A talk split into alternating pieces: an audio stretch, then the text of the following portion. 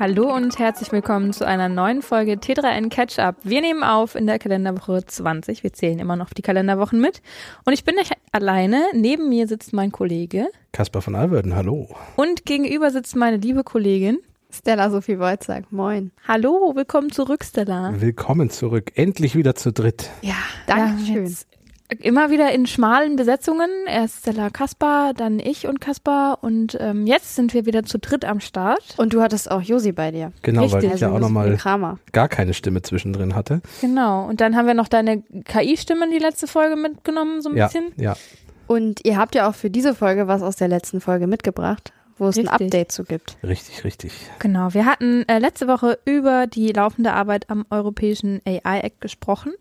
Und tatsächlich haben sich die Ausschüsse, die dafür zuständig waren, dass nochmal ein bisschen gefeilt wird am Gesetzesentwurf, sich jetzt geeinigt, wie der denn letztendlich aussehen soll. Und das bedeutet wiederum, dass der Gesetzesentwurf ins Plenum des EU-Parlaments gegeben wird. Wenn es dort grünes Licht gibt, wahrscheinlich so im Juni irgendwann, dann startet der sogenannte Trilog, bei dem das Parlament, der Ministerrat und die Kommission über das finale Gesetz verhandeln können. Und wenn das Gesetz dann tatsächlich kommt, dann hätten die betroffenen Parteien zwei Jahre Schonfrist, um diesen Regulierungen gerecht zu werden. Wem das Ganze jetzt nicht sagt, hört sich am besten die letzte Folge nochmal an. Da haben wir ausführlich drüber gesprochen. Und ähm, genau, soweit das Update von meiner Seite. Es ist was vorangegangen, aber Ich, ich, ich finde halt so lustig, weil ich in der vergangenen Folge die EU gelobt habe, dass sie so früh mal an so einem Thema dran ist. ja, Und dann hört man gleich wieder, dass es bürokratiemäßig jetzt doch noch ein bisschen dauert und dass dann auch zwei Jahre erst nochmal Schonfrist und so ist. Ich meine, es ist ja auch okay, dass man, dass man Gesetze nicht übers Knie bricht und solche Dinge und dass das alles ein bisschen braucht. Aber ich glaube, in zwei Jahren reden wir etwas anders über künstliche Intelligenz, wie wir es gerade tun und auch über andere künstliche Intelligenzen, fürchte ich. Und Ja. da werden wir, glaube ich, auch noch ganz andere Probleme gefunden haben, die uns jetzt noch nicht bewusst sind. Ja, Was wahrscheinlich bedeuten wird, dass du die Gesetzgebung wieder anpassen musst und wieder Fristen hast. Und das ist ja so ein ewiges äh, Hase-Igel-Spiel. Wobei man sagen muss, wenn mal so ein grundlegendes Gesetz an sich steht, dann kann man diese Anpassungen ja vielleicht doch ein bisschen schneller durchreichen als dieses ganze Gesetz an sich. Dementsprechend ähm, ist ja schon mal gut, dass die Grundlage jetzt einen Schritt weiter ist. ja, das stimmt. Starten wir quasi mit einer Good News. Also die Grundlage ist schon mal ein Die Schritt weiter. Grundlage ist da. Positiv das Ganze betrachten. So, das, mir, das ist jetzt aber sehr positiv und jetzt rutschen wir in was nicht ganz so Positives rein, nämlich in unseren Fail der Woche. Der Fail der Woche. Jeremy Fragrance, der war vor genau einer Woche auf der OMR. Das sind die Online-Marketing-Rockstars, die jährlich die Messe in Hamburg veranstalten unter dem gleichen Namen. Und auf einer der Bühnen war eben Jeremy Fragrance zu Gast. Wem das nicht sagt, ist nicht schlimm. Es ist ein Parfüm-Influencer, so bezeichnet er sich selbst zumindest. Das heißt, ähm, wie soll ich das jetzt sagen? Er riecht einfach an Parfüm, beschreibt deren Düfte und macht das jetzt aber nicht, falls ihr euch das so vorstellt, wie ein Connoisseur, sondern eher in einer sehr, man könnte sagen, platten, aber dennoch Exzentrischen Art. Exzentrischen Art. Ja. Hat Also- er nicht auch, hat er auch selbst Parfums? Ja, oder? Er hat auch einen eigenen Song. Oh, okay. also- ich wusste nicht, dass er auch musikalisch noch unterwegs Er hat sich also als Personenmarke aufgebaut, Ja, das muss ist man dazu wissen. Und das war auch der Grund, warum ja. er bei der OMR gelandet ist. Er durfte nämlich oder war zu Gast in einer eigenen Show, in der er sein Wissen weitergeben sollte zum Thema, wie soll man eigentlich so eine Personenmarke aufbauen. Und da hat er sich auch mal von seiner besten Seite gezeigt. Also die OMR ist ja auch eine Werbemesse und zwar eine sehr große Marketingkonferenz. Und sein Motto war Power Baby, wie Jeremy Fragrance das Attention Game gewinnt. Und zu dem Motto hat er natürlich auch voll die Attention auf sich gezogen, allerdings im negativen Sinne. Unter anderem hat er einarmig Liegestützen auf der Bühne gemacht, da könnte man noch drüber schmunzeln. Aber was das Problem ist, er hat sehr deutlich die Sexismuskeule geschwungen und hat viele Äußerungen getroffen, die unter anderem sich auf Geschlechtsverkehr bezogen haben. Wir werden die jetzt hier aus gutem Grund nicht wiederholen ähm, und auch nicht abspielen. Auf jeden Fall hat das für Gegenwind gesorgt. Allerdings muss man sagen, haben sich teilweise seine Partner da auch so ein bisschen bedeckt gehalten. Also ein Partner ist beispielsweise Aldi. Vielleicht ist euch der Jeremy Fragrance auch schon mal begegnet. Der hat nämlich Werbung für eine Art Brotparfüm gemacht. Ja, das, also ich denke, da, darüber würde denn, also dürfte der Name oder die Person zumindest den meisten Hörerinnen und Hörern schon mal über den Weg gelaufen sein. Also ähm, wer viel im Internet ist und sich mit Marketing beschäftigt, dem ist Jeremy Fragrance auch schon mal begegnet, aber ich glaube, diese Aldi-Werbung war so der Punkt, wo es am meisten irgendwie war. Da läuft er irgendwie übers, über den Strand und ähm, es wirkt wie eine Parfum-Werbung. Am Ende geht's aber um den Duft von Brot und äh, Aldi macht da irgendwie so ein, so ein Buhai drumrum. Ja, also man muss sagen, die, die Kampagne war für Aldi Nord und ich persönlich fand die tatsächlich großartig. Ich hatte bisher nicht so viel mit äh, Jeremy Fragrance am Hut und fand aber, ich bin ein großer Fan von Brot. Deswegen fand ich die Idee, dass Du, da, da, da kann ich mich anschließen. Ich bin auch ein großer, also auf und, Brot können wir uns einigen. Und, hier und diese Sendung. Idee, dass wie so ein Parfum-Werbespot natürlich vollkommen übertrieben mit am Strand und dann sieht man da und Wasser. Einem weißen Pferd und, und Erde und genau. Luft. Die Idee, ja, aber das Testimonial für diese Idee, das hat sich ja jetzt als nicht gerade passend rausgestellt. Richtig. Also, naja, am Anfang für die Idee an sich passte das schon. Das Problem ist eben, dass Jeremy Fragrance ja nicht nur polarisiert mit Aussagen, also er hat zum Beispiel auf der OMR auch gesagt, ich kann euch jetzt alle verarschen hier auf der Bühne. Das ist eine Aussage, die polarisiert.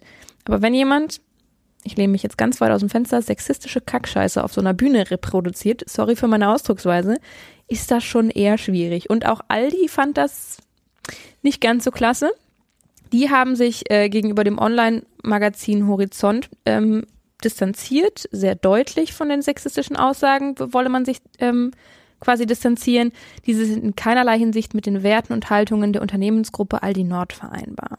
So richtige Konsequenzen gibt's für ihn da aber nicht, weil Aldi sagt, der Werbedeal war eine einmalige Sache und ist schon beendet. Und es sind auch keine Folgeprojekte geplant. Also vereinfacht gesagt, sie sagen, finden wir natürlich nicht gut, passt nicht zu unserer Marke, aber jetzt können wir ja auch nichts mehr machen. Genau. Anders macht das geil. Die haben nämlich äh, was mit diesem Influencer geplant und halten daran auch fest. Ja, es äh, soll nämlich eine Reality-Doku-Serie mit Jeremy Fragrance ah, geben. Im großartig, ja. Kommenden Herbst, glaube ich. Und von Sky gab es dann eben auch eine Aussage dazu. Man distanziert sich von den Aussagen, die nicht den eigenen Unternehmenswerten entsprechen würden oder die nicht repräsentieren würden. Aber an der Show an sich wird sich wohl nichts ändern. Man setze bei Mitarbeitern und Produktionen zwar immer einen fairen und respektvollen Umgang miteinander voraus und Diversität sei auch ein fester Bestandteil der Firmenkultur und des Programms von Sky. Es aber gehöre es geht aber ums Geld und deswegen machen wir es trotzdem. Nein, Lese also so zwischen den Zeilen raus. Sky, Sky sagt, ähm, es gehöre Meinungsvielfalt und zwar inklusive kontroverse und provokante Ansichten zum Programm. Und dann kommt aber ein Zitat, wo ich sage, es wird schwierig. Solange sie sich im entsprechenden gesetzlichen Rahmen bewegen, gut, das hat er gemacht, und nicht etwa rassistisch oder diskriminierend gegenüber einzelnen Personen oder Gruppen sind. Und da war schon diskriminierend. Ich wollte gerade sagen, das war einfach massiv despektierlich gegenüber Frauen, so wie er sich geäußert hat. Es erinnert mich in gewisser Weise zumindest das, was Guy jetzt macht, an diese RTL 2 Nummer mit ähm, dem Wendler und der, der, dem Baby, was jetzt irgendwie kommen wollte, die wollten ja eine Doku über diese Geburt und alles machen. Und äh, wenig überraschend kam dann ein Shitstorm aus dem Netz und nach dem Motto, wieso bietet ihr diesem äh, Corona-Leugner und Heuchler jetzt irgendwie eine Plattform und, und äh, macht da irgendwas mit dem? Und dann hat RTL 2 nach zwei Tagen irgendwie oder nach einem zurückgerudert und gesagt, ach so, oh, okay, wenn ihr das nicht mögt, dann äh, machen wir diese Doku jetzt doch nicht. So, nach dem Motto. Ja. Und auch Sender hatten sich damals intern distanziert. Ja, also RTL ja. gehört ja zur RTL RTL-Gruppe. Ja, RTL und RTL sagte genau. beispielsweise, wussten wir gar nicht. Nee, also das ist jetzt ja gar nicht hier unsere gefällt Abteilung. uns nicht wirklich, aber zum Glück ist das ja RTL 2 und nicht RTL, so nach dem Motto, ja. Und auch äh, tatsächlich Protagonistinnen von RTL 2. Ähm, ich weiß nicht, ob ihr ja, das mitbekommen die Geissens, habt. Ja. Die Familie Geiss, man kann ja Geissen, Ge Geissen, Geiss? Ich glaube Geiss, Geiss? Ich weiß es tatsächlich nicht. Ähm, wir, wir gehören offensichtlich nicht zu den regelmäßigen Zuschauern. Die haben, also man mag von ihnen halten, was man möchte sonst, aber die haben auch gesagt, wenn der ins Programm kommt, dann sind wir raus, Leute. Ja. Und das hat dazu geführt, äh, dass sich RTL 2 das dann doch nochmal anders überlegt hat. Bei Sky sieht es eben dementsprechend nicht so aus. Ähm, man sagt außerdem vom Sender aus, man habe auf öffentliche Äußerungen externer Protagonisten und Künstler keinen Einfluss. Ja, hat man vielleicht nicht, aber man hat dann durchaus einen Einfluss darauf, wie man damit ich wollte umgeht. gerade sagen, natürlich hat man auf den Moment auf die Person keinen Einfluss, aber naja. Ähm, um, um den Tetra-N-Dreh nochmal wieder ein bisschen zu drehen, und ich glaube, das ist auch das große Problem beim Influencertum, es ist unglaublich auf die Person behaftet. Das ist jetzt ein Problem für Aldi, weil die Werbung für Brot von Aldi mit ihm gemacht haben und er da ganz zentral, es geht ja, die Werbung funktioniert ja nur mit ihm. Also Mhm. weil er ja so exzentrisch ist und diese Parfum-Geschichte irgendwie so aufdreht. Ähm, das ist ein Problem und das betrifft aber nicht nur Aldi, es betrifft alle Influencer-Geschichten. Wenn ein Influencer plötzlich Äußerungen tätigt, das muss ja nichts Frauenverachtendes sein, das kann ja auch wirklich die Corona-Geschichte und sowas, da sind ja auch viele Leute dann plötzlich abgedreht. Und wenn du vorher auf diese Person unglaublich stark gesetzt hast, hast du dann marketingtechnisch ein Problem. Das ist Ja, einfach so. oder auch wenn du plötzlich einen Skandal um dich rum hast, wie in Finn Kliman damals, Ja. was machst du denn dann, wenn das dein Testimonial ist? Ja, wenn du den als Werbefigur irgendwie Wobei benutzt. das ja schon ganz verschiedene Punkte sind. Also was bei Finn Kliman passiert ist, kann man ja nicht mit Jeremy Fragrance vergleichen. Nee, nee, klar. Aber- Inhaltlich definitiv nicht. Das, das, Vorsicht, das wollten wir auch nicht so. Äh, Finn Kliman ist eine ganz, eine ganz andere Geschichte gewesen, aber beides ist ja, wenn du auf einen Influencer setzt oder eine Person, die ihre Persönlichkeit oder sich in den Vordergrund stellt, das ist ja auch immer so eine Debatte, die beim Journalismus immer ganz oft ist. Wie sehr sind wir als Einzeljournalisten irgendwie sichtbar oder wie sehr ist das Medienhaus irgendwie im Vordergrund? So, das ist im US-amerikanischen Raum ist es ja ganz oft so, dass es sehr stark nach den Personen geht. Die schreiben ja auch ganz oft zum Beispiel ich in ihren Texten. Im, im deutschen Journalismus ist es immer noch so ein bisschen schwierig, so einen Ich-Text irgendwie zu schreiben, weil man da sehr zurückhaltend ist. Das sind einfach zwei völlig unterschiedliche Ansätze. Nochmal zurück zu dem OMR-Fall, was ich da aber unbedingt noch loswerden möchte. Es ist ja bei Jeremy Fragrance so, der ist mit seiner Art bekannt geworden. Ja. Und deshalb finde ich die Argumentation zu sagen, das ist jetzt ganz überraschend, ehrlich gesagt etwas wankend, weil der ist genau mit diesen provokanten Aussagen, auch mit teilweise bereits sexistischen Aussagen bei TikTok und Co. aufgefallen. Das ist Teil seiner Personenmarke und das hat ihn auch unter anderem zu dem gemacht, was er jetzt ist. Dass das natürlich nicht so groß bekannt war, okay, ja, das stimmt. Das heißt, er hatte damit noch nicht so die Reichweite wie jetzt bei der OMR.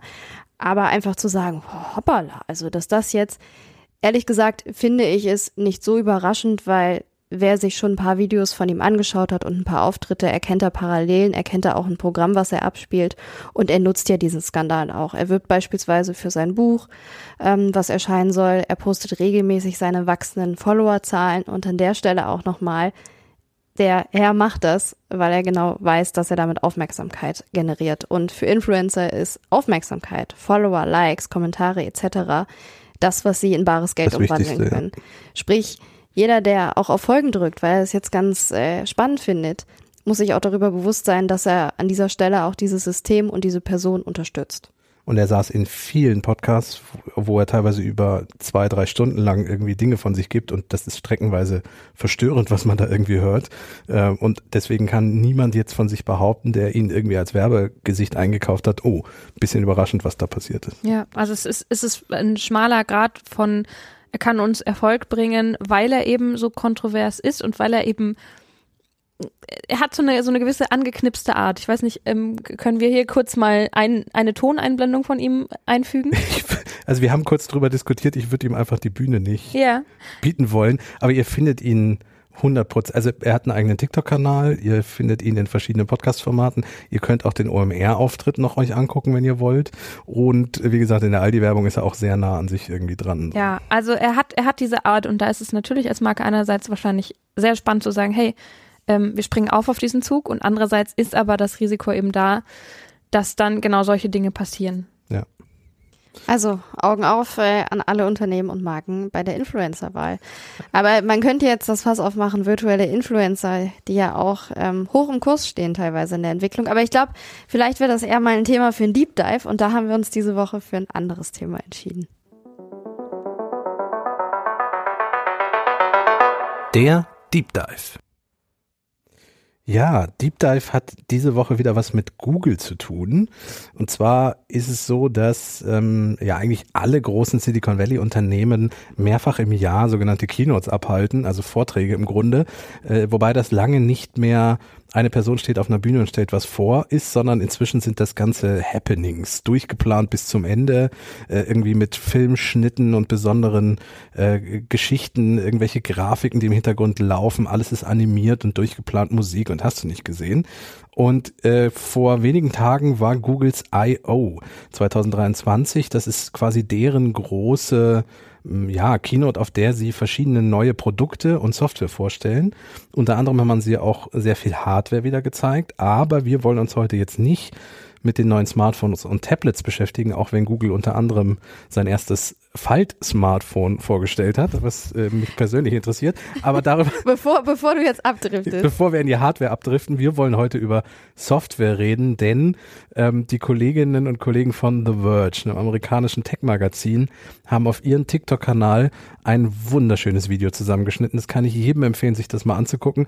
Da haben sie Link kommt in die Link Shownotes. kommt in die Shownotes. Da haben sie jedes Mal, wenn auf dieser Google Keynote das Wort AI fiel, also äh, Artificial Intelligence, die amerikanische Version von KI, ähm, jedes Mal, wenn das fiel, haben sie das rausgeschnitten und haben jetzt so ein 36 Sekunden Video, wo äh, alle AI zusammengeschnitten sind auf dieser Keynote. Und ich sag mal so, da fiel sehr oft das Wort AI. Aber es ist noch ein verhältnismäßig kurzes Video, ne? Hat mich jetzt gewundert. Ich dachte, das wäre. Es, es, hätte auch äh, Minuten, man ja. hätte erwartet, dass es minutenlang Aber irgendwie. AI ist ja jetzt auch recht schnell gesprochen. Also von daher, ihr merkt, wir haben das, den Themenschwerpunkt gesetzt auf AI, auf KI, künstliche Intelligenz in Deutsch. Und zwar bei Google, genau. Was, ja. was hat Google da vorgestellt? Und da ist tatsächlich einiges zusammengekommen, was die neu gemacht haben. Fangen wir doch mal mit der Google-Suchseite an. Ja, das ist sicherlich auch der Bereich, der die meisten Hörerinnen und Hörer betrifft, weil ich habe es mal rausgesucht. Im April 2023 lag der Marktanteil von Google bei den Suchmaschinen bei fast 87 Prozent. Das ist eh schon sehr viel, aber wenn man es in Relation setzt mit Platz zwei, nämlich Bing, die kommen auf magere sieben Prozent. Also Bing das, ist von Microsoft. Genau. Und das, obwohl da jetzt mittlerweile ja auch schon KI mit dabei ist bei Bing. Genau, also ich kann mir vorstellen, dass die Bing-Kurve langsam ein bisschen nach oben geht, weil die ja schon über ChatGPT und wie sie alle heißen, sehr viel in die Bing-Suche integriert haben. Und jetzt kommt halt der Riese, Suchmaschinen-Riese, wie es ja immer bei uns jedes Mal, wenn ein Artikel von uns da kommt, steht Suchmaschinen-Riese irgendwo drin. Ich mache es ja selber. Äh, Offensichtlich äh, ja berechtigt mit genau, den Anteilen. Mit 87 Prozent. Das heißt, alle Leute, die uns zuhören, werden mindestens einmal in ihrem Leben schon die Google-Suche benutzt haben, wenn nicht sie das eh die ganze Zeit tun. Und dort wird sich demnächst, Google hat, glaube ich, noch keinen festen Zeitplan veröffentlicht, aber danach wird sich demnächst einiges ändern. Und das haben sie auf diese I.O. schon mal vorgestellt und präsentiert. Genau, das wird zuerst in den USA der Fall sein und auch nur auf Englisch. Ja. Das haben sie angekündigt. Wann andere Länder folgen, ist noch nicht bekannt. Genau, bisher äh, wie läuft so eine Google-Suche ab? Man gibt einen Suchbegriff ein und dann kriegt man eine Liste aus verschiedenen Ergebnissen. Das ist ganz witzig. Man sieht auch, wenn man ganz runter scrollt an die Seite, dann sieht man, so und so viele Ergebnisse hat Google zu deiner Suche gefunden. Genau, ja. Und demnächst soll diese Liste erst ein Stück weiter unten zu sehen sein und stattdessen oben auf der Seite die Search Generative Experience zu sehen sein. Was genau das ist? Wunderschönes Wort. Das ist ein Blog mit zusammengefassten Informationen, die durch Googles Sprach-KI verfasst wird. Und diese Informationen beziehen sich dann auf den Suchtext. Außerdem soll man da auf Folgefragen klicken können, so was so eine Art Konversationsmodus bringen oder so einen mhm. kleinen Chat mit Google an sich. Das heißt, wenn wir künftig, ich weiß nicht, ob ihr den Ausdruck kennt, man fragt mal Dr. Google, was genau, nie, ja. nie ein guter Rat ist. Nein, dann fragt man kein Doktor. Am Ende hat man immer Krebs, wenn man Dr. Google bemüht. Aber tatsächlich hat man ja bisher hauptsächlich andere Webseiten angezeigt bekommen. Genau, ja. Jetzt fragt man tatsächlich mal Google. Genau, es äh, mag natürlich bei Krankheiten funktionieren, aber es mag auch in allen anderen Richtungen irgendwie gehen, so ähm, Wanderschuhe, wenn man die sucht. So. Da kommen wir gleich noch drauf, aufs Thema auf, Shopping. Auf, auf, okay, Kaspar, jetzt nicht, nicht, okay, nicht dann, vorgreifen. Ähm, ähm, ähm, also das, Elon Musk, was ist denn gerade zu Elon Musk Neues? Nein, eigentlich, wir können auch direkt über den Google Shopping Graph sprechen. Den wollen sie nämlich einführen. Das ist auch, wie sie sagen, ein neues generatives KI-Einkaufserlebnis.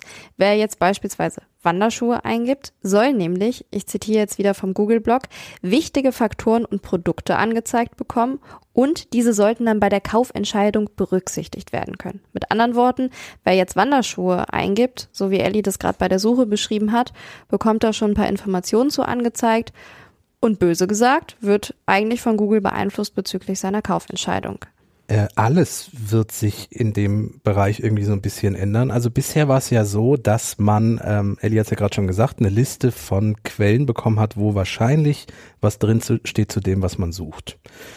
Googles eigentliche Funktion war, das Internet zu durchsuchen nach Stichworten und passende Suchergebnisse dann auszuspucken. Das ist jetzt eigentlich eine radikale Änderung, weil Google jetzt plötzlich eine Art Gatekeeper-Rolle, die hatte sie eh schon, weil sie auf die, ähm, also welcher Link oben war, da haben sie schon sehr viel Einfluss drauf genommen. Und jetzt ist aber dieser ganze Suchbereich mit den, mit den Top-Links der rutscht fast aus dem Bild raus, so weit geht er nach unten. Äh, und auf dem Smartphone ist er gar nicht mehr zu sehen, da muss man erst hinscrollen, sondern Google nimmt diesen gesamten Platz oben jetzt erstmal ein mit quasi sich selbst, mit seiner eigenen Sprach-KI und dem, was das System für richtig hält und was der Algorithmus für richtig hält. Das, ja. ja. Das Problem daran ist, wir haben das ja schon äh, bei ChatGPT und Co. gesehen, dass es eben Fehler in solchen Texten geben kann, dass oftmals nicht klar ist, wie qualitativ hochwertig sind die tatsächlich vom Inhalt her. Die klingen vielleicht sehr, sehr überzeugend, ja. weil die KI das einfach sehr gut formulieren kann. Aber es kann immer sein, dass sich da Falschinformationen aus diesen zig Quellen, die da durchsucht wurden, dass sich da irgendwo ein Dreher reingebracht wurde und dass da Falschinformationen einfach vermittelt werden. Und das ist was, was dann an aller allererster Stelle steht, was man dann direkt ausgespuckt bekommt weiß auch nicht, also für mich als, als Journalist, der sehr viel recherchiert und auf Quellen angewiesen ist, fühlt sich das unglaublich seltsam an, dass jetzt jemand für mich das erstmal zusammenfasst. Klar, natürlich kann man sagen, alles weitere ist unten immer noch vorhanden. Das ist die Frage A, wie lange das so bleibt und B, dieser KI-Teil, ich weiß gar nicht, ob der Quellen ausspuckt. Also das mhm. ähm, ist auch so eine Frage und wie du sagst, es kann durchaus sein, dass das nicht ganz hinkommt, was da steht und das dürfte auch der Grund sein, warum Google, die ja schon sehr lange mit künstlichen Intelligenzen und Sprachmodellen experimentieren, meiner Meinung nach auch schon deutlich länger als Microsoft Microsoft das irgendwie mit, mit OpenAI macht. Aber die haben ja sehr viel gezögert, das irgendwie in ein Produkt umzusetzen und auch mal wirklich zu zeigen. Die haben auf ihren bisherigen Veranstaltungen immer wieder KIs gezeigt, aber die sind nie in einem Produkt gelandet. Und ich vermute aus genau dem Grund, weil die genau wissen, wie wichtig diese, diese Suche ist und wie wichtig es ist, dass die Ergebnisse stimmen. Und ich bin sehr gespannt, wenn das dann eingeführt wird und kommt, wir werden das natürlich ausprobieren und auch im Englischen erstmal ausprobieren, wenn es erstmal auf Englisch kommt, wie gut das funktioniert und wie, wie sehr man sich darauf verlassen kann. Ich bin auch auf die äh, Reaktion von Unternehmen gespannt, einfach aus dem Grund, dass es sich ja auch auf den Google-Werbemarkt auswirkt. Ja, komplett. Denn Suchergebnisse sind teilweise gesponsert, die landen dann gerne oben. Oder es ist auch so, vielleicht kennt ihr schon diese Fragefunktion. Google zeigt ja bereits Fragen an, aber beantwortet die eben nicht selbst, sondern zieht Antworten von Webseiten, ja. von Unternehmen, was eben auch beliebt ist für SEO-Marketing, sich da als Experte zu positionieren. Ja. Was aus dieser Funktion wird, dazu hat Google laut meinem Kenntnisstand nichts genaueres gesagt, aber so oder so muss sie ja weiter nach unten rutschen, weil genau, ja. Google belegt seine eigenen Top-Plätze künftig selbst. Genau. Ja. Und auch für Medienunternehmen wird das eine sehr, sehr spannende Angelegenheit, weil man ja tatsächlich dann alle Infos von Google ausgespuckt bekommen soll. Das heißt, wenn jetzt tatsächlich mal jemand, keine Ahnung, Elon Musk googelt ähm, oder News zu Elon Musk, dann fasst Google das alles zusammen. Und die Frage ist dann, ob Menschen weiterhin auf ähm, die Webseiten von Unternehmen beziehungsweise Webseiten von Medien tatsächlich noch besuchen, so um Fact-Checking zu betreiben, um sich mal einen längeren Text durchzulesen, wie auch immer. Oder ob man sich irgendwann daran gewöhnt, dass einem dieses kleine Snippet, das einem die KI ausspuckt, ob man dem sein ganzes Vertrauen schenkt und es dabei belässt. Naja, vor allem, rutschen wir jetzt zum Beispiel als T3N, wenn du jetzt Elon Musk googelst und wir eine bisher gute Suchmaschinenoptimierung gemacht haben, das ist ja das, was man bei SEO macht, Search Engine Optimization, da gibt's ja Leute, die beruflich nichts anderes mehr machen, als zu gucken, dass man bei Google in dem Ranking oben landet, weil man einfach zu einem Thema zum Beispiel ja. für Google als Experte eingestuft wird. Und als Digitalmedien kann man jetzt sagen, ja, Elon Musk, da ist T3N irgendwie ein Thema, also das, da kennen die sich mit aus, deswegen landen die bei Google oben, wenn man das gut optimiert und durchaus auch vor der Konkurrenz. Und es ist immer wieder ein Streit, wer ist denn der Oberste da? Da. Äh, das rutscht jetzt alles nach unten und ist jetzt aus dem Sichtfeld raus und Google macht erstmal selber das. Und das ist, ich habe ja gerade schon gesagt, 87 Prozent äh, Marktanteil bei den Suchmaschinen. Das ist einfach enorm. Ich bitte korrigiert mich da draußen, liebe Hörerinnen und Hörer, wenn jetzt jemand Suchmaschinenoptimierung macht. Ich wüsste nicht, dass man außerhalb von Google noch Suchmaschinenoptimierung macht. Also ich glaube, die, die Leute, die das äh, SEO machen, haben sich immer hauptsächlich auf Google konzentriert. Ähm, ja, und wenn das jetzt sich so radikal ändert, ist das ein, ist das ein ziemlicher Brocken. So. Man muss dazu sagen, es wird eben noch dauern, bis das Ganze kommt und auch erstmal im englischsprachigen Raum. Ähm, zwischendurch mal ganz kurzer Shoutout an die Kollegen, die bei uns das SEO, äh, die, die SEO machen. ja, ja. Ähm, danke dafür. Vielleicht haben auch manche Menschen unseren Podcast dadurch gefunden. Man weiß es nicht. Und ähm, von Seiten von Google gibt es auch warnende Worte aktuell noch zu diesem ganzen KI-Block. Ähm, der Leiter der neuen Google-Abteilung Technik und Gesellschaft hat nämlich bei der Veranstaltung auch gewarnt, die Technik befindet sich noch im Aufbau. Es wird noch sehr viel zu tun geben und ähm, er hat auch an die sieben Ethikregeln der künstlichen Intelligenz ähm, erinnert, die Google 2018 schon aufgestellt hat. Mal gucken, ob sich bei diesen Regeln auch noch mal was tun wird, weil die ja auch schon ein paar Jahre alt sind jetzt tatsächlich. Ja, da muss ich irgendwie äh, Superhelden mäßig was zitieren mit viel Macht kommt große Verantwortung oder wie war das? Also ja. ich glaube, Google muss da auch wirklich aufpassen, weil wie gesagt, dass da viel zu ändern kann, sehr, sehr radikal werden. Werbung. Du hast die Deadline vom Auftraggeber verpasst und nun steht der Schadenersatz ins Haus? Hiscox ist ein Spezialversicherer mit branchenindividuellen Haftpflichtversicherungen, der dich als Freelancerin oder Unternehmerin gegen deine Businessrisiken absichert. Einfach online abschließen und deine Versicherungslösung mit dem Baukastensystem nach Branche, Bedarf und Situation zusammenstellen. Und tritt ein Schadenfall ein, kannst du dich auf die Experten von Hiscox verlassen. Mehr Infos unter www.hiscox.de/t3n.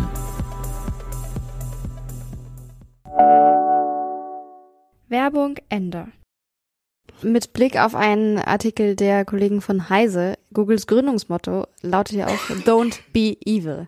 Ja, hoffentlich bleibt das so. Aber KI wird nämlich nicht nur bei der Suchmaschine landen, sondern auch bei Google Workspaces. Da wird nämlich Duet AI eingeführt werden. Genau, also es geht nicht nur um Suchmaschinen, sondern auch künstliche Intelligenz wird in, in die Office-Lösung von Google Einzug halten, in deren äh, Online-Office-Version wird dort zum Beispiel beim Schreiben von Texten helfen, kann den Ton von Texten in Zukunft wahrscheinlich anpassen, ähm, kann Rechtschreibung, also eine bessere Rechtschreibkorrektur durchführen, kann Vorschläge machen für nächste Sätze, kann lange Dokumente zusammenfassen. Also all das, was mit, mit ChatGPT über Tools schon möglich ist, wird Google jetzt auch in die, in die die eigenen Produkte einbauen. Ja, auch bei Google Maps, das ähm, ja auch viele im Alltag nutzen, um sich mal durch die Gegend zu navigieren. Da soll es künftig einen sogenannten Immersive View geben. Das heißt, jeder Abschnitt soll, bevor man sich auf den Weg macht, visualisiert werden. In Deutschland soll das Ganze zuerst mal in Berlin eingeführt werden. Und dann gibt's auch noch den Universal Übersetzer oder Universalübersetzer. Ähm, da es soll ein experimenteller KI-Videosynchronisationsdienst sein. So. Das ist ein Und, gutes Hangman-Wort. Ja, total. Soll Expertinnen helfen. Sehr deutsches Wort auch.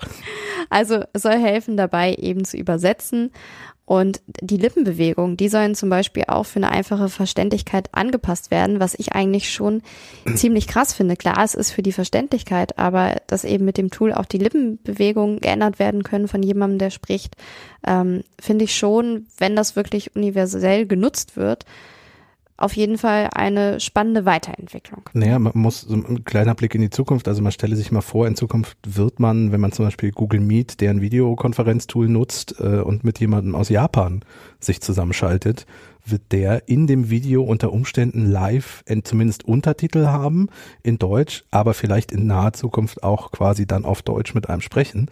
Sogar die Lippenbewegung wird angepasst. Das ist schon, das ist schon sehr Science Fiction, aber das ist etwas, was uns in naher Zukunft bevorsteht. Ob so da ist, weiß ich noch nicht, weil jetzt richtet es sich ja erstmal an wirklich Expertinnen, also an ja, Übersetzerinnen. Also es ist noch, das ist jetzt kein Endprodukt, was demnächst vorgestellt wird. Da hast du recht, Stella, aber es ist so ein bisschen meine Hoffnung so. Äh, in, in zwei, drei Jahren Ich, ich mache mal einen ganz kurzen Sprung, das passt gerade so gut. Und zwar zum Thema Auto. Das ist nämlich wirklich in naher Zukunft.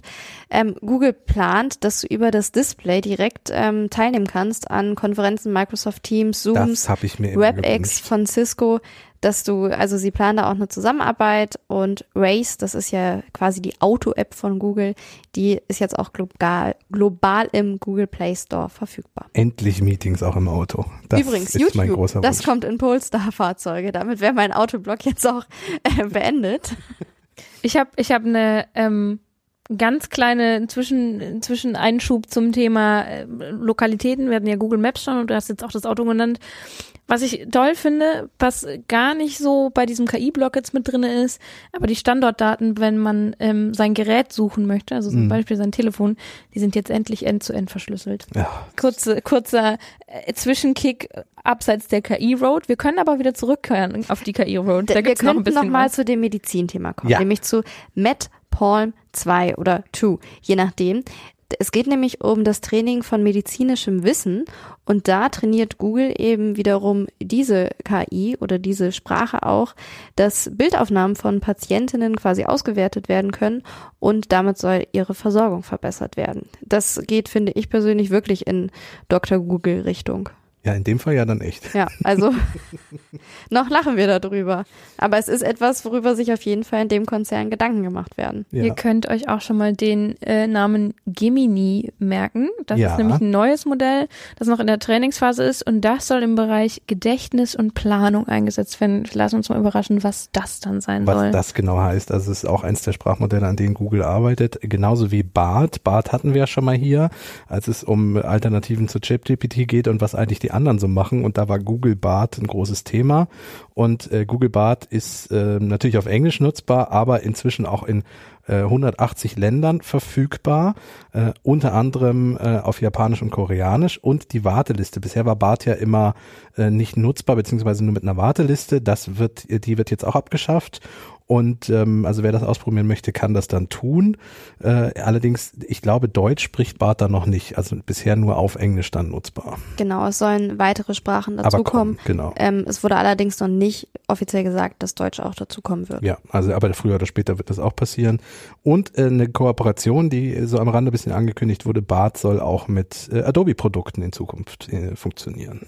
Ja, wer ein Android-Telefon nutzt, der ähm, kann zumindest im US-amerikanischen Raum sich ab Sommer freuen über einen Schreibassistenten. Mal gucken, wie das so wird. Der soll verschiedene Schreibstile ähm, tatsächlich in petto haben. Das heißt, man kann Oh. da vielleicht mal seine Endlich SMS wie Goethe. ja, so ungefähr. Es gibt dann natürlich noch so ein paar äh, Spielereien, so Fotos kann man dann irgendwie zu 3D-Bildern bearbeiten lassen, Okay. ähm, irgendwelche Emoji-Hintergrundbilder, die man selber gestalten kann und so weiter, aber das ist halt Da, so das war ja mein Punkt. Als ich das gelesen habe, habe ich gedacht, das ist doch so die Rubrik Dinge, die die Welt nicht braucht. Oder äh, klar, netter Zeitvertreib, aber ja, da wird eine Konferenz mit viel Pomp und allem drum und dran gemacht und dann kommt, ja, und äh, kann man auch Emoji-Hintergrundbilder dann selber erstellen und alle, ja. Ja, aber also so war es nicht im, im, in der Konferenz, aber ich fand es trotzdem irgendwie ganz, ganz witzig. Naja, aber das ist halt das, was so für, für manche Menschen, die halt ein entsprechendes Handy haben, vielleicht erstmal am greifbarsten ist, weil du da direkt weißt, okay, ich habe ein Foto gemacht von uns im Podcaststudio und zack, ich kann das jetzt auf 3D gestalten. Ist doch cool. Mit den 3D-Bildern, das, das finde ich auch schon spannender, aber diese Emoji-Hintergrundbilder, die eben Google auch in diesem 100-Punkte-Plan auf seinem Blogbeitrag, wo wir uns ja gerade darauf beziehen, ähm, veröffentlicht hat, da habe ich gedacht, das da nochmal extra zu erwähnen. na, es mussten halt 100 Ich Punkte wollte gerade werden. sagen, man muss ja irgendwie auf seine 100 Punkte kommen. Ich glaube, Google hat jetzt einfach mal vorgestellt, was sie können, zumal auch äh, bei der letzten ähm, Konferenz von ihnen so ein bisschen die Kritik war, oh, hm, ja, okay, schön. Da wurde anderem auch Bart vorgestellt, aber da war A, noch kein echtes, fertiges Produkt mit dabei und B, war es so, dass das Bart mit Warteliste und nur Englisch und ihr könnt da noch gar nicht rein und äh, außerhalb von äh, USA sowieso nicht. Und da war so ein bisschen die Kritik, ja, schön, dass ihr jetzt auch viel mit AI macht, aber irgendwie wirklich rum kommt da nichts und ich glaube, jetzt wollte Google einfach mal zeigen. Ja, da muss ich jetzt- dann aber trotzdem jetzt hauen wir auch Kritik Tisch. üben. Ich glaube nämlich, es gibt viele, viele Dinge, die sich NutzerInnen mehr wünschen als Emoji-Hintergrund. Du, am Ende werden sie das benutzen und dann nicht die neue Google-Suche oder so.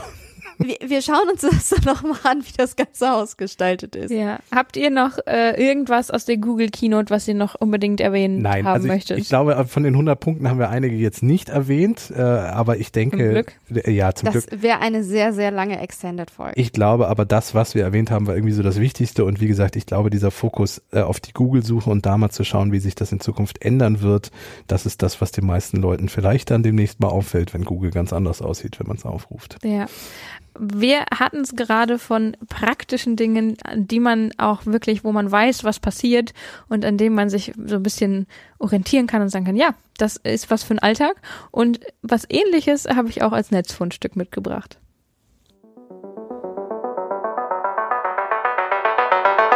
Das Netzfundstück. Ich fand den Titel so schön von dem Fundstück.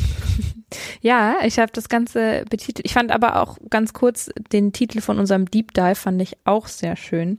Ähm, ich lese ihn euch nochmal kurz vor. AI, AI, AI und ein bisschen AI war auch dabei. So. Wer das sehr schnell und nicht konzentriert ausspricht, kommt möglicherweise eher auf Ei, Ei. Mir fällt ja jetzt erst auf, dass ich das reimt. Das war mir gar nicht bewusst, dass ich das da reingetippt habe. AI Ja. und ein bisschen AI war auch dabei. ja, Entschuldigung. Das, das, war, das war schön. Aber Was wir hast du denn über das Netzfundstück geschrieben? Genau, da steht drüber, die Klingel für Fische. Ja, Und das klingt erstmal komisch, es gibt's aber in den klingt Niederlanden. komisch, ist aber so. Richtig. In einem Kanal bei Utrecht haben die Stadtverwaltung und der zuständige Wasserverband eine Kamera installiert, die vorbeischwimmende Fische registriert. Und während ich das hier erzähle, macht Kasper die Kamera auch mal auf. Wir verlinken euch das auch, wie immer in den Shownotes. Also wenn ihr euch das auch mal live angucken wollt, könnt ihr Genau. die da finden, die Kamera. Das Ganze wird nämlich in einem Livestream im Internet übertragen. Und warum das Ganze? Die Fische schwimmen jedes Frühjahr Da, von der Da, da Fecht- ist einer. Hast du einen Fisch? Ich drück den Knopf. Ich habe den Drück Knopf gedrückt. Moment, ich muss kurz erklären, warum, was du da überhaupt machst. Entschuldigung. Also, Kaspar beobachtet gerade Fische irgendwo in der Nähe von Utrecht. Diese Fische schwimmen jedes Frühjahr von der Fecht über die Oudegracht und die Grachten zum Krommerin. Ich hoffe, ich habe das halbwegs richtig ausgesprochen. Und dort befinden sich die Laichplätze von den Fischen. Das Problem, es gibt auf diesem Weg eine 200 Jahre alte Schleuse, die für den Schiffsverkehr genutzt wird. Und wenn die Schleuse geschlossen ist, kommen die Fische nicht an ihre Laichplätze. Der Schiffsverkehr, der fährt da zwar durch, allerdings wird die Schleuse nur relativ selten gebraucht und für die Fische ist das viel zu selten. Also hat man die sogenannte Fischklingel eingeführt, die per Livestream Kamerabilder im Internet überträgt und wenn jemand einen Fisch sieht, dann kann man, so wie Caspar das gerade gemacht hat, einen roten Button auf der Webseite klicken. Dann bekommen die SchleusenwärterInnen dort ein Signal und wenn genug rote Knöpfe gedruckt, gedrückt wurden in einer gewissen Zeit, dann öffnen sie die Schleuse, weil sie wissen, ah, wir haben gerade wieder einen kleinen. Achtung, Schwarmintelligenz. Ja, wir haben, wir haben, Entschuldigung, das ist zwei Euro in die Spruchkarte. wir haben, wir haben gerade wieder einen kleinen Fischstau da unten und jetzt machen wir mal auf, damit die durch können zu ihren Laichplätzen. Genau, es ist quasi Outsourcing. Also die, die Sch- Schleusenwärter können nicht die ganze Zeit und Wärterinnen können nicht die ganze Zeit diese Schleuse beobachten oder diese Unterwasserkamera, die haben ja was zu tun. Die müssen ja oben den Schiffverkehr irgendwie äh, zustande bringen. Jetzt könnte man natürlich inzwischen überlegen, wir haben ja ganz viel über KIs geredet, ob das in Zukunft nicht auch eine KI machen kann. Aber das ist jetzt erstmal so, dass das quasi ein Gemeinschaftsprojekt ist. Jeder kann auf diese Webseite gucken und den Fischen quasi dann die, das Tor öffnen. Und während wir hier sprechen, sind tatsächlich auch mit Caspar zusammen 318 Leute in diesem Livestream. Also das Dit kommt an. Moment Kickchen R318 Mensen nah der Livestream. Genau. Und tatsächlich ist das Ganze nicht ganz uneigennützig von der Gemeinde. Die schreibt nämlich auf der Seite zum Projekt, Fische sind ein wichtiger Bestandteil des Wassers in Utrecht. Flüsse, Kanäle und so weiter. Sie fressen Wasserinsekten und tragen zur Aufrechterhaltung einer guten Wasserqualität bei. Deshalb helfen wir ihnen, bei ihrer jährlichen Wanderung zu einem guten Ort zur Eiablage und Fortpflanzung zu kommen. Im letzten Jahr haben über 10.000 Fische diese Fischklingel passiert. Also du hast jetzt gerade eingesehen dieses Jahr. Die Ähm, Nachfrage ist also da. Die Nachfrage ist da und am meisten sind Flussbarsche, Braxen und Rotaugen unterwegs bei dieser Kamera. Falls ihr euch fragt, was für ein Fisch ihr da gerade gesehen habt, die äh, Website ist so aufgebaut, dass unten dann auch nochmal verschiedene Fischarten dargestellt werden. Also ihr könnt auch dann tatsächlich gucken, ob das jetzt ein Aal war oder ein, äh, eine Brasse. Ich weiß halt leider nicht die niederländischen Namen. Ich weiß jetzt nicht, was im Deutschen ein Kolblei ist oder äh, ein Blankvorn. Na gut, aber dafür kannst du ja wirklich Google fragen. Ja, das stimmt. Oder die Suchmaschine deiner Wahl. ein Borsch kann ich erkennen und eine Brasse, das kriege ich hin. Und ein Aal. Hinter der Fischklingel steckt übrigens die Stadt Utrecht zusammen mit der HDSR. Dahinter steckt auch ein Name. Hoge Ramchap de Stice Ringlanden. Ja. Ich habe mir Mühe gegeben. Wahrscheinlich war es nicht richtig. Es Ich- tut mir leid. Ich habe das vorhin einfach mit die zuständige Wasser, der, der zuständige Wasserverband gelöst. Gut, Wir, wir, der steht dahinter. ich glaube, Genau. wir müssen einfach mal Vacation in den Niederlanden machen und dann auch eine Folge dort vielleicht aufzeichnen. Ja, dafür könnten wir anfangen zu sparen für diese Workation. Ja. Und damit würde ich überleiten zur guten Nachricht, weil da geht's um Geld. Finde ich gut. Die gute Nachricht. Es geht, meine Überschrift war leider nicht so super. Ein positiver Trend steht da drüber. Es geht nämlich um Cash Stuffing. Das ist aktuell angesagt. Das ähm, ist ein Trend unter anderem bei TikTok. Da geht es einfach darum, dass Bargeld in verschieden beschriftete Umschläge gesteckt wird. Und diese Umschläge sind jeweils eben einem Zweck zugeordnet. Also beispielsweise der Miete oder Fahrkosten oder Essen. Also was, was eben aus dem Alltag kommt. Die Idee dahinter ist, dass Menschen einen besseren Überblick über ihre Finanzen haben sollen. Und dazu gibt es eben auch bei TikTok verschiedene Videos unter dem gleichnamigen Hashtags, äh, wo dann beispielsweise Tipps gegeben werden, wie diese Umschläge beschriftet werden können. Und laut Business Insider hätten Personen damit bereits sogar Schulden abbauen können.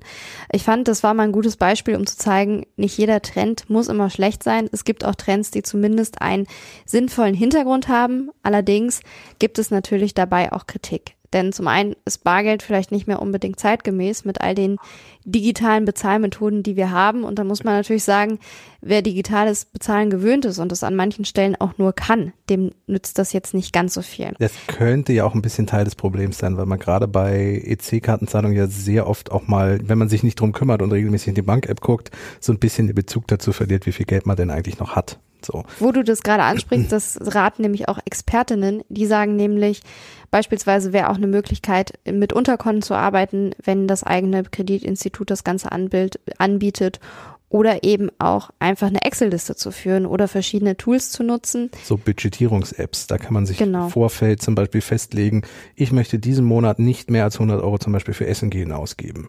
Und dann kann man, wenn man essen geht, eintragen, wie viel man schon ausgegeben hat und dann sieht man in der App, wie viel noch übrig bleibt und ob man dann doch nochmal zum Kaviar essen in die Bahn nebenan laufen kann oder eben nicht. Und was natürlich auch ein Punkt ist, es geht auch einfach um Diebstahl und Raub bei der Kritik. Ja. Und natürlich, Bargeld kann auch verloren gehen. Dementsprechend, ich finde den Trend trotzdem ganz interessant und ich glaube trotzdem für Alltagssachen, also wer beispielsweise einkaufen geht, weil ein Kritikpunkt war auch, lass das Geld bei der Bank, dann würde es vielleicht jetzt perspektivisch mal mehr Zinsen geben, um die Beträge, um die es da geht, Miete etc. Das sind ja Durchlaufposten. Die gehen jeden Monat weg und wem es da vielleicht hilft, das Geld quasi zu sichern, Gut, Miete ist auch schwierig, wird auch überwiesen. Aber gerade beim Thema Essen gehen, shoppen gehen, eine Fahrkarte kaufen, das funktioniert auch noch mit Bargeld. Und ich glaube, um Gefühl einfach wieder für Geld zu bekommen, ist das auf jeden Fall eine sinnvolle Sache und tausendmal besser als irgendwelche Klarna-Schulden, was ein ja. Ganz anderer Trend und wirklich total gegensätzlich wäre. Deswegen dachte ich, Cash Stuffing kann durchaus mal als positiver Ansatz. Ja, es klingt werden. auch erstmal so, äh, der neue Trend Cash-Stuffing, da denkt man erstmal, oh Gott, was ist denn jetzt schon wieder los? Äh, weil ja die letzten Social-Media-Trends alle irgendwie so ein bisschen in die Hose gingen oder eher wirklich schlechte Folgen irgendwie hatten. Wir sprechen da über irgendwelche Abnehmtrends oder irgendwelche äh, auch Sachen, wo, so, wo, wo auch Finanztrends irgendwie waren, die eben nicht gut sind. Stichwort irgendwie ohne sich damit auszukennen, in irgendwelche Kryptosachen zu investieren oder so. Ich meine, die letzte positive Challenge, an die mich erinnere, war die Ice Bucket Challenge und die ist jetzt ja auch schon gefühlt 50 Jahre her. Und auch bei der gab es ja damals tatsächlich. Genau, die war ja auch nicht ganz kritiklos. Es war ja eigentlich mal für eine gute Sache, um für diese Krankheit, äh, um die Forschung für eine seltene Krankheit zu finanzieren. Und das hat sich dann ja auch sehr selbst verselbstständigt. Ja, also ich würde, würde nicht grundsätzlich so Social Media Trends so in einen Topf werfen, dass die alle Grütze sind. Aber du hast schon recht, das hier ist jetzt tatsächlich ein Trend, der eben auf einer gewissen Weise einen sehr cleveren Umgang mit Geld ermöglichen kann, wenn man der Typ dafür ist und wenn das irgendwie zu den eigenen Lebensgewohnheiten passt. Es gibt auch ähm, der YouTube-Kanal Reporter, ich mache hier einen kurzen Querverweis an der Stelle, die haben das mal ausprobiert und sind da quasi einmal durch den Alltag damit gekommen. Und ähm, das war einfach so ein, so ein persönlicher Erfahrungsbericht von denen. Also wer da Interesse hat, kann sich das mal angucken. Oder es einfach mal in den Shownotes. Genau, oder es einfach mal selbst ausprobieren. Ja. Okay. Das war's für heute. Wir, wir, wir stuffen Cash in unsere Workation-Kasse. Oh, wie lange hast du das vorbereitet? Gar nicht tatsächlich. Es, oh, kam, okay. es kam einfach so. So wie meine Schwarmintelligenz. Ja, richtig. Und damit hatten wir wieder einen bunten Blumenstrauß an Themen. Wir hoffen, es hat euch gefallen. Wenn ja, dann gebt uns gerne eine Bewertung, empfehlt uns auch weiter und wenn ihr es noch nicht gemacht habt, dann abonniert den Podcast. Lasst ein Kommi da. Lasst, sagt man das so? Kaspar, also das, das ist jetzt wirklich, das ist sowas von 2010. Da, nee. Gut, an der Nein, Stelle sind bei, wir. bei Spotify könnt ihr tatsächlich inzwischen äh, Kommentare zu Episoden abgeben. Ähm, versucht, also wenn ihr es uns auf Spotify hört, guckt ihr mal, ob ihr das irgendwie nutzen könnt. Ich habe die Funktion auch erst vor kurzem entdeckt und es gibt auch inzwischen Live-Umfragen, die man da machen kann. Nutzen wir bisher auch nicht. Falls ihr da Interesse habt, dass ihr mal zu gewissen Themen irgendwie was sagen wollt oder zumindest eine Abstimmung haben wollt, dann sagt mal Bescheid, dann richten wir sowas Ja. vielleicht auch mal ein. Geht Ja. leider nur bei Spotify, das ist so der Haken an der Geschichte. Oder falls euch auch ein bestimmtes Thema irgendwie interessiert oder so, gerne auch dort in die Kommentare. Sonst sind wir auch per E-Mail zu erreichen.